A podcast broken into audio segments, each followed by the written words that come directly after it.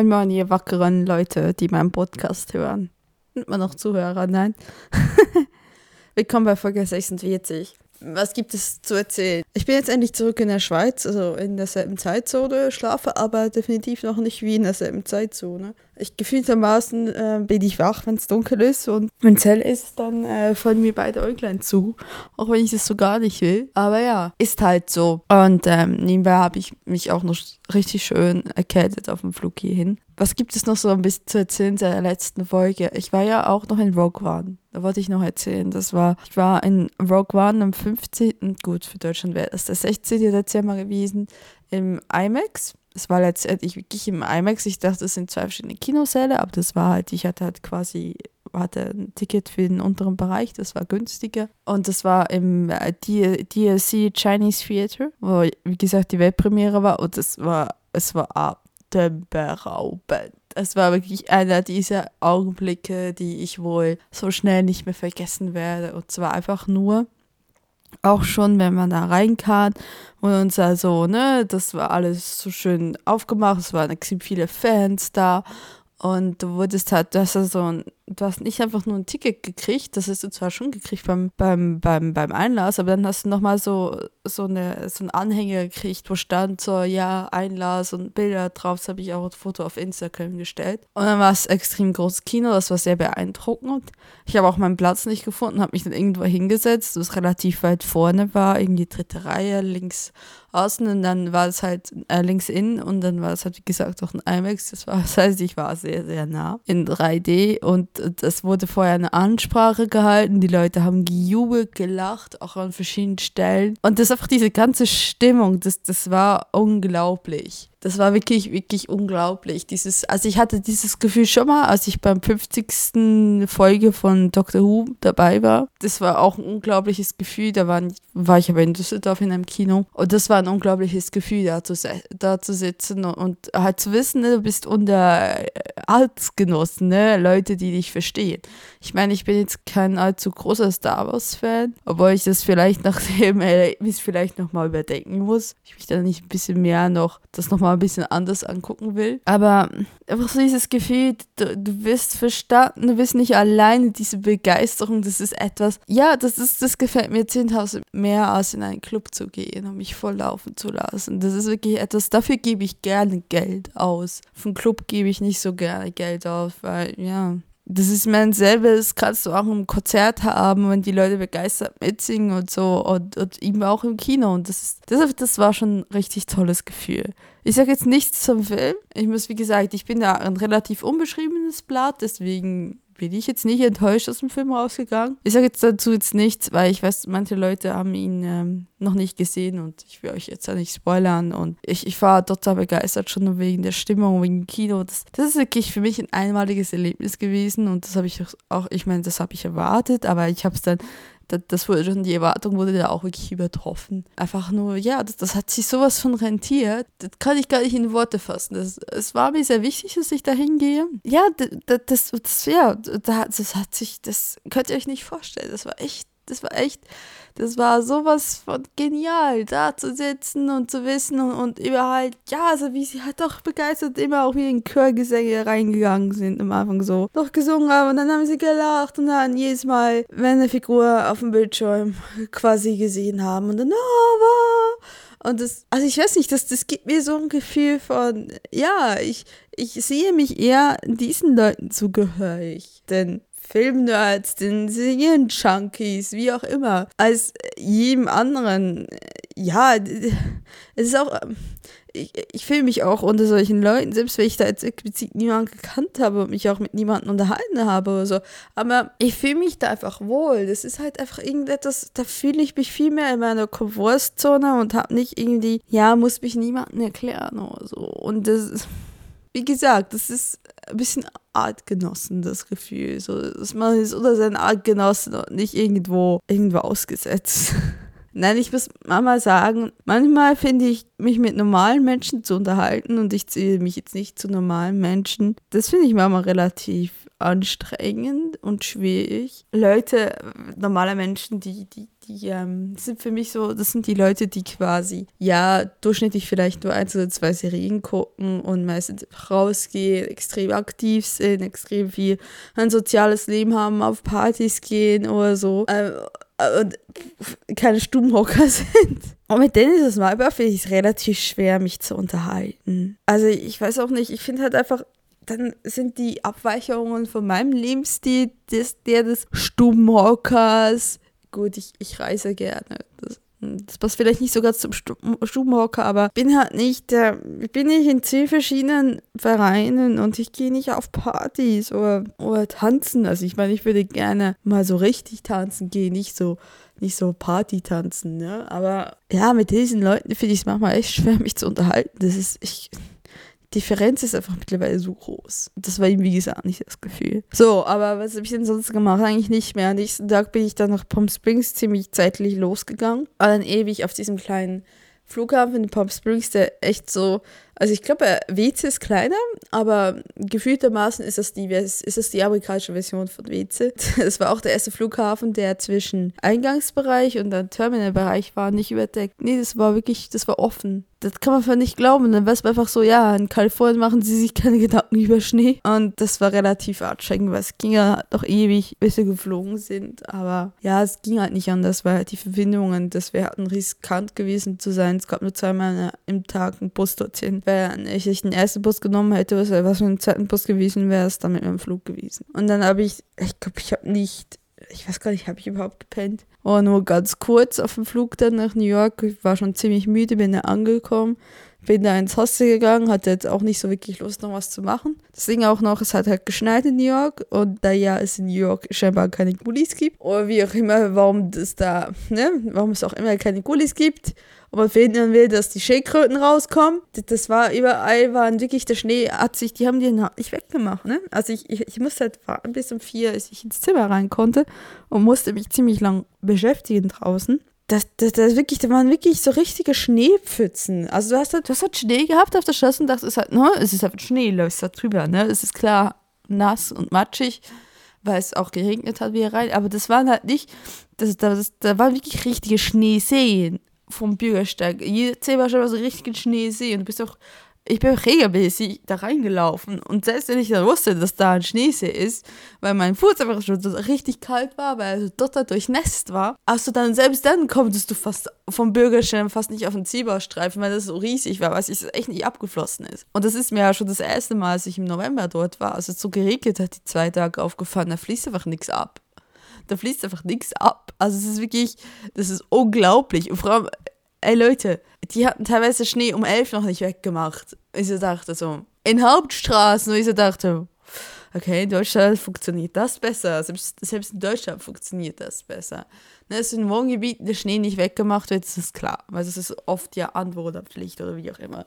Aber am Union Square war sie um elf immer noch dran am Schnee wegschippen. Und Union Square ist jetzt auch wirklich einer der, der Hauptverkehrspunkte von New York. Er kann doch nicht immer noch weg, äh, Schnee wegschieben. Naja wegschippen, ist das richtige Wort.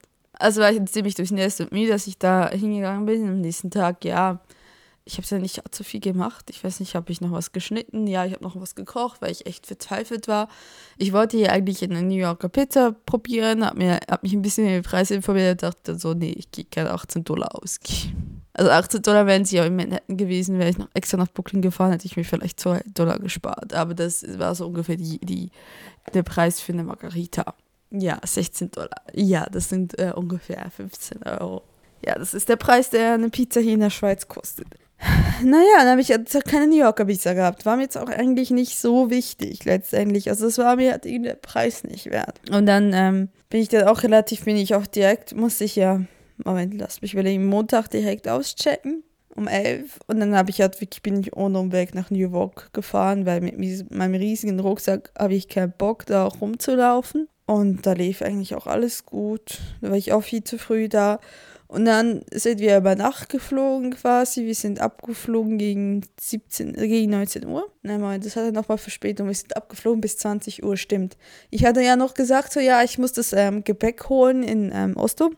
Es hat sich Gott sei Dank, hat sich das alles schön erledigt, weil man konnte beim Einchecken des Fluges noch einen anderen Flug dranhängen. Das war so eine Option, dass du noch quasi eine Verbindung dazu hängen kannst. Und dann war es auch das Boarding-Ticket, kam alles so bis nach Zürich. Ich so, yeah, super. Und ich konnte auch direkt das Gepäck in New York ab, also in Newark quasi abgeben. Und das ging direkt nach Zürich. Das hat alles geklappt. Ich musste in Oslo überhaupt nichts äh, machen. Also noch sehr eilig, weil wir hatten noch Verspätung, sehr eilig das Gate wechseln. Also und dann im Flug von Newark nach Oslo habe ich, habe ich glaube, bis auf die letzten fünf Minuten im Landebereich. Ich muss so müde gewesen sein, weil ich bin wirklich während der Landung habe ich bin ich eingenickt und wirklich aufgewacht, dass wirklich das Flugzeug den Boden berührt hat. Aber sonst habe ich ich habe keine Minute da geschlafen. Das heißt, ich war so ich war so Schlafverzug. Bin dann in Oslo, wie gesagt, ganz ehrlich, habe ich noch gewechselt, habe unterwegs noch noch quasi die bei der SBB noch schnell ein Ticket gebucht von Zürich nach nach äh, zu meiner Mutter hierhin. Dann, außer sind wir rechtzeitig angekommen, ist mir aber schon auch direkt schon aufgefallen, als ich natürlich aus war, aus dem Vlia. So den ersten Leute merkst du so direkt einen Unterschied zwischen, also zwischen der USA und der Schweiz. Und zwar, also es ist, das ist mir wirklich extrem aufgefallen. Hier lächelt niemand mehr. Hier spricht niemand mehr mit, mit, witzig, ist wirklich, es wird konsequent ignoriert. Ich habe noch so einen lustigen ähm, Zwischenfall gehabt. Ich hatte im Flugzeug von Oslo nach Zürich, saß ich neben zwei älteren Ehepaar und der, der, der Mann sollte halt seinen Koffer nicht in die oberen Fächer reintun, weil sie doch keinen Platz hatten, sondern unter einen, ähm, unter einen Sitz schieben. Und hat sich halt so das in dem, äh, stand halt im Flur und er sollte in den mittleren Sitz, unter den mittleren Sitz das schieben. Und er hat sich halt, halt schwer getan und dann habe ich halt gefragt, ne, geht's? Und habe automatisch nach dem Koffer gegriffen und wollte es ihn, weil ich saß schon beim Fenster und für mich war es halt einfacher, den quasi da reinzuschieben. Und ich habe halt gegriffen, nach dem Koffer gegriffen, bevor er überhaupt das gesagt hat. Und dann hat er ihn wirklich weggezogen, weggerissen. Und ich so, ah, ja, Schweizer. Das, ich einfach unaufgefordert helfen.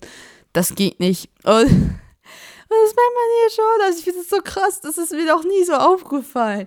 Aber nach drei Wochen USA, wo man auch überall im Dienstleistungsbereich angelächelt wird, das wird quasi verlangt. Ich sage ja, diese Geselligkeitszwang, ne? überall Smalltalk, wir sind angelächelt, ist mir eigentlich so klar, wie alle mies gelaunt hier in der Schweiz drei gucken und niemand spricht mit dem anderen. Es wird nicht gesprochen. Hallo? Es wird nicht gesprochen. Wir sind hier in der Schweiz. Ich bin ziemlich sicher, dass es in Deutschland genau dasselbe ist. Da bis, vielleicht bis dahin habe ich mich dann anklimatisiert. Das fällt mir nicht mehr so stark auf. Aber es wird nicht angestellt, es wird nicht gelächelt. Niemand ist fröhlich in der Schweiz. Niemand ist, ist in, in einer Weise mehr aus höflich. Also, Frau.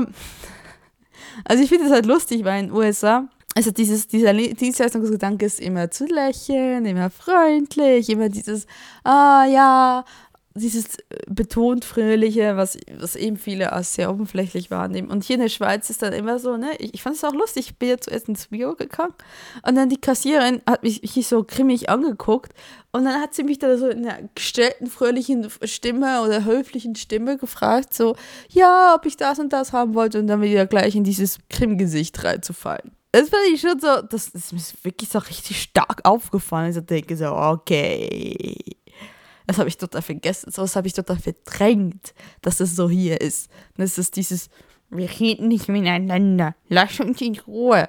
Also es ist wirklich so, das ist so ein krasser Unterschied, das könnt ihr euch nicht vorstellen. Also wie gesagt, ich bin ja mit dem Ding, wie, wie die Amis sind ja auch nicht so klar gekommen, aber das, was das, was jeden Tag gelegt wird, das finde ich auch, das ist das andere krass, wo ich so denke, okay, nicht wirklich. Und ja, dann bin ich irgendwann mal, war ich dann irgendwie mal um vier oder so zu Hause was soll ich sagen? Seither, wie gesagt, seither ist immer so ein ewiger Kampf gegen, ich gehe nicht schlafen, nein, ich lege mich nicht hin. Wenn ich mich hinlege, dann, dann bin ich, glaube ich, nur. Ah, ja, sonst, ja, ich mache, ja, ich wollte erstmal die Folgen dann hier schneiden und so und ich hoffe, ich kriege das jetzt mal hin. Ich, ich bleibe hier mal ein paar Tage wach, äh, ein paar Tage wach, ein paar Stunden wach und kann man hier ein paar Sachen machen, weil es ist doch unmöglich, wenn man die ganze Zeit pennen muss, wenn man eigentlich nie pennen sollte. Ah, aber ich bin vielleicht auch zu ungnädig oder dann. Ich bin zu ungeduldig mit mir. Und dann will ich, bin ich auch nicht bereit, mich so quasi zwangshaft wach zu halten, weil ich bin wirklich unerträglich, wenn ich schlafen will und ich kann nicht schlafen. Dann werde ich wirklich, wirklich unerträglich. Dann falle ich echt so ins Trotzalter einer Dreijährigen zurück. Dann geht's gar nicht, ne? Hungrig und, und, und ja, wenn ich hungrig und müde bin, das ist so ziemlich die, die schlimmste Kombination. Und nass, oh Gott, das alles treibt, das, das, ist, das ist eine dicke Zeitbombe. So viel dazu. Wir feiern hier in Weihnachten, also die Leute, meine Family jetzt sowieso erst ähm, freitags, die arbeiten noch bis freitags, jetzt ist Donnerstag. Das heißt, wir werden sowieso, wie ihr so schön seid, Deutschland äh, erst zweite Feiertag natürlich ähm, Heiligabend, schon Geschenke-Party machen und dann erst am zweiten Feiertag feiern. Da gibt es irgendwann mal kommt noch die erweiterte Familie dazu. Wir machen eigentlich nichts Großartiges. Ich weiß, wir werden immer, werden vielleicht irgendwie einen halbherzigen Versuch unternehmen zu singen und am Weihnachtsbaum. Alle dann irgendwie so, mm, nee. Dann muss man, gibt es hier einen Spieleabend, irgendwann mal guckt man wieder Fernsehen und dann gehen wir alle um 10, 11 gehen sie dann ins Bett abends. Und ja, wir haben keine richtige Weihnachtstradition, wir gehen nicht zur Messe, da ist einfach bei uns niemand religiös genug. Und ja, also wir haben, wir haben echt keine Weihnachtstradition, unsere Weihnachten ist ziemlich normal, ziemlich Standard ziemlich langweilig, was auch so wäre. Also es ist immer jedes Jahr das gleiche, das ist ja dann an sich auch ein Ritual, aber so werden meine Weihnachtstage ausschauen. An dieser Stelle mache ich mal einen Cut, weil ich äh, gibt es eigentlich so viel noch nicht mehr zu erzählen. Ich kann euch noch so ein bisschen Überblick geben, was jetzt noch euch erwartet dieses Jahr auf diesem Podcast. Und zwar kommt noch die Spezialfolge, die wollte ich wie gesagt schneiden, wenn ich mal nicht schlafe. Und dann kommt noch die Akustikfolge, die wollte ich auch schneiden, wenn ich mal nicht schlafe. Und dann kommt noch eine Folge mit, kommt noch eine Folge, wo ich über das Budget und das ich gepackt habe und was ich definitiv nicht gebraucht habe und was ich gebraucht habe Geld, werde ich nochmal äh, machen. Weiß nicht, ob ich die ersten Deutschland mache, muss mal gucken, wie die nächsten Tage so funktionieren. Und dann gibt es noch eine Silvesterfolge. Das heißt, ich komme jetzt, das ist jetzt Folge 46, die ihr jetzt gerade hört. Das heißt, es gibt noch eine Folge 47, es gibt noch eine Folge 48, eine Folge 49 ist eine Folge 50. Ja, ich schaffe die 50 noch in diesem Jahr. Also die 75. Für mich wissen eigentlich die 75. Das heißt, dass dann 2017 irgendwann mal die Woche vor äh, Tenerife eine Folge 51 rauskommt. So, und dann Folge 52 wäre dann vermutlich so wie in Teneriffa. Das ist so ein bisschen der grobe Plan, was euch erwartet. An dieser Stelle möchte ich euch alles Gute fürs Weihnachtsfest wünschen, ob ihr das jetzt feiert oder nicht. Ich wünsche euch wahlweise ähm, Ruhe, Besinnung, Erholung, äh, Drama. Darf man jemandem Drama zu Weihnachten wünschen? Ich meine, das kommt irgendwie automatisch. Ne? Also, wir haben zum Beispiel mal relativ viel Drama hier. Also, Weihnachten ohne Streitereien, okay, das ist nicht Weihnachten. Ne? Also, das, gehört dazu. Und dass man danach immer wieder Pause haben muss von der Familie, das gehört irgendwie auch dazu. Naja, jedenfalls schönes, schöne Feiertage, falls ihr das feiert, ansonsten schöne freie Tage. Das kann man ja auch immer haben. Und ja, danke fürs Zuhören. Danke, dass ihr da äh, quasi die Leute, die mir da zuhören und quasi mit ihren Ohren bei mir waren auf meiner Reise in den USA. Das ist schon ein tolles Gefühl und ich danke euch auch für für die vielen Rückmeldungen. Ich bedanke mich für die Leute, die sich so sehr bedankt haben für die Audiowars-Karten. Ich hätte jetzt nie so gedacht, dass da so eine große Resonanz rauskommt. Ich glaube, ich, ich hätte schon viel früher anfangen sollen, mal Kommentare rumzuschicken, also Audiokommentare, weil die Leute scheinen sich ja sehr zu freuen. Das freut mich natürlich auch. Das motiviert mich auch dazu, das weiterhin zu tun. Ja, ich das ist so ein bisschen das, was ich an dieser Stelle noch zu sagen habe. Ja, merci fürs Zuhören, habt's gut. Und wir schauen, dass wir bald mal eine Banjo-G-Folge Ich schaue, dass wir bald mal eine Banjo-G-Folge machen Merci und tschüss.